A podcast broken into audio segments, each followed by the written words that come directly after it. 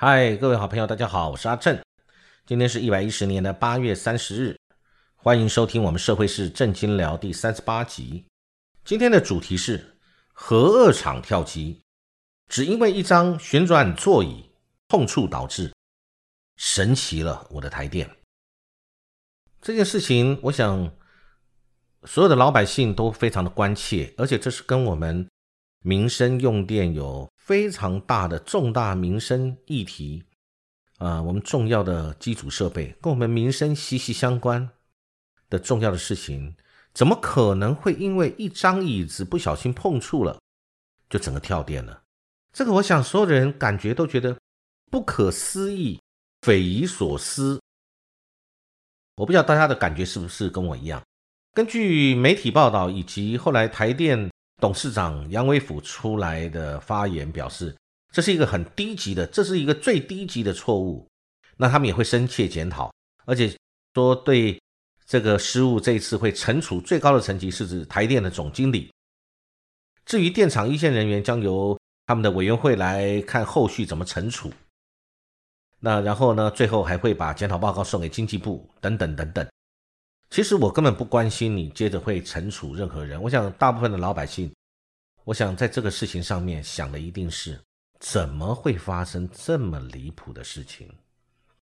这个事情是发生在七月二十七号，那结果原因竟然是因为一把这个我们核二厂员工在他们的这个所谓控制中心或哪边的一个旋转座椅。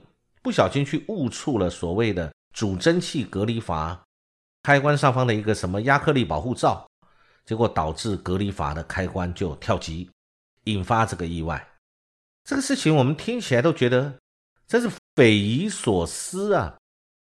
而且重点是我们台电的这么重要的一个核二厂的这种事情，竟然会因为一个一把椅子不小心碰触一个什么？简单的东西，然后我们就会就会跳级，这听起来这根本是是不合理，也也不应该发生的事情。然后呢，台电还说现场没有录影，因为我们大家要去还原到底是不是这样子，还是有别的原因？因为这么重大的事情是关乎不管安全或者是民生用电，应该要让我们还原现场的真相，让老百姓知道。结果呢，竟然说。哦，那个地方是没有录影功能的，所以没有画面。那这些真的很奇怪。我们现在发现很多重大的事情，包含重要的会议，竟然都说我们没有录影，也没有画面。那是不是怕，还是有什么顾虑，还是真的没有？这个是不是存在你我我们老百姓的心中？那好，那现在针对这个事情，第一个我们要先来看这个事情合不合理。第二个，台电讲的是不是真的？我想这两点是我心中的疑惑，也可能是很多老百姓心中的疑问。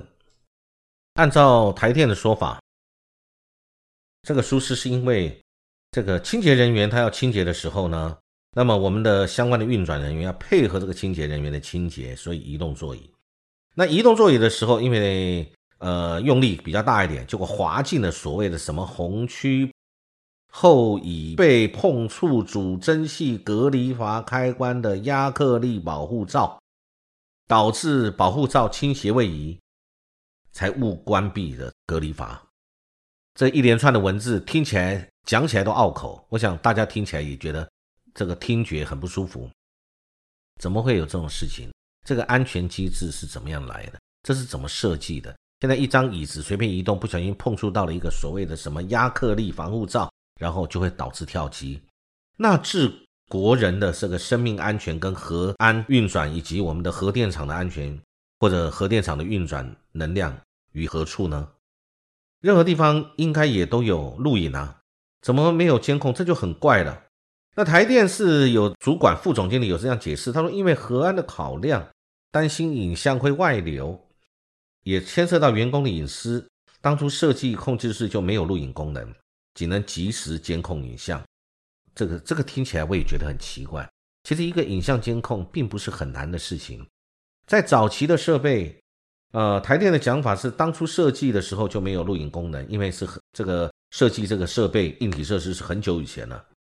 但是各位如果有印象，我们在各个社区或者各个新的大楼，或者是旧的大楼装置这个所谓的监控设备，这个也不是难事。而且很多旧的大楼在早期监控设备还没那么发达的时候，他们也没有所谓的录影监控设备啊。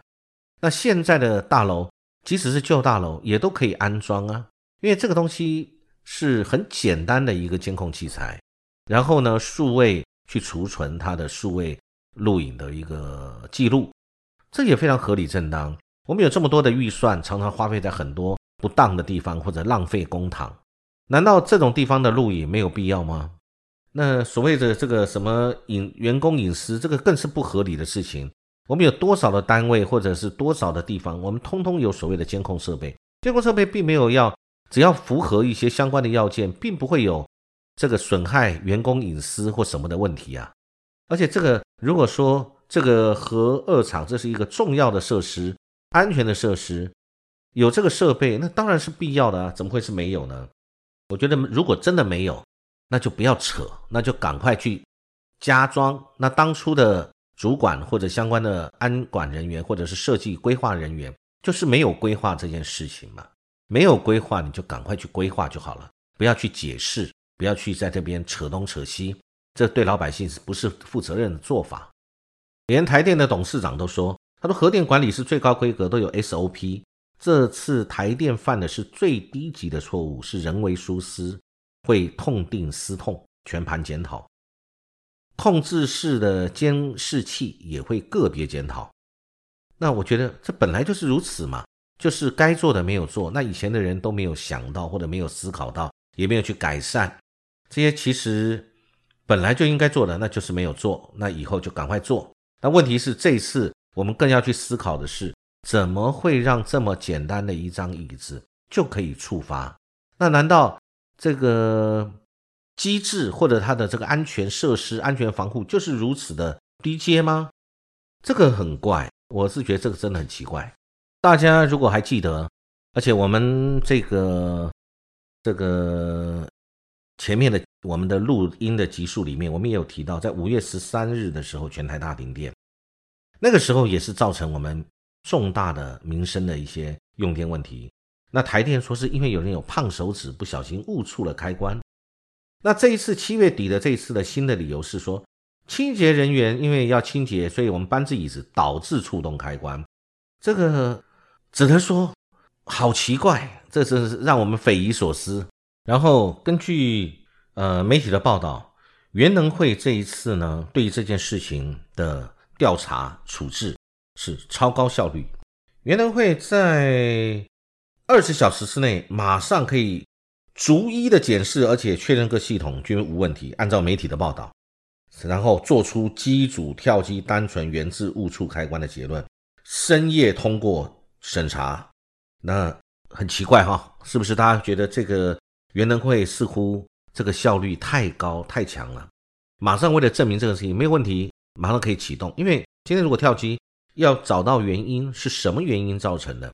如果有安全的问题，那是必须排除了安全问题，做过不断的审视跟检查以后，你才能够重新启动。那为什么这一次原能会审查的非常的迅速，二十小时之内他就逐一检视确认通通没有问题，然后呢，最后做出结论就是机组跳机单纯就是误触开关。你怎么确定就是误触开关？然后呢，深夜通过审查以后。结果就让核二厂的这个二号机迅速进入启动程序。按照媒体来讲，媒体也提到，是否代表原能会早知全台供电非常吃紧，所以呢，马上就立刻核准审核没有问题启动了。其实我们缺电就是事实嘛。那在夏季用电的高峰这个时候，任何一个发电的机组，不管是火力发电还是核能发电，还是我们其他的各类发电，只要有一个跳脱。就会造成我们供电的吃紧，本来就不足，更何况你跳机了。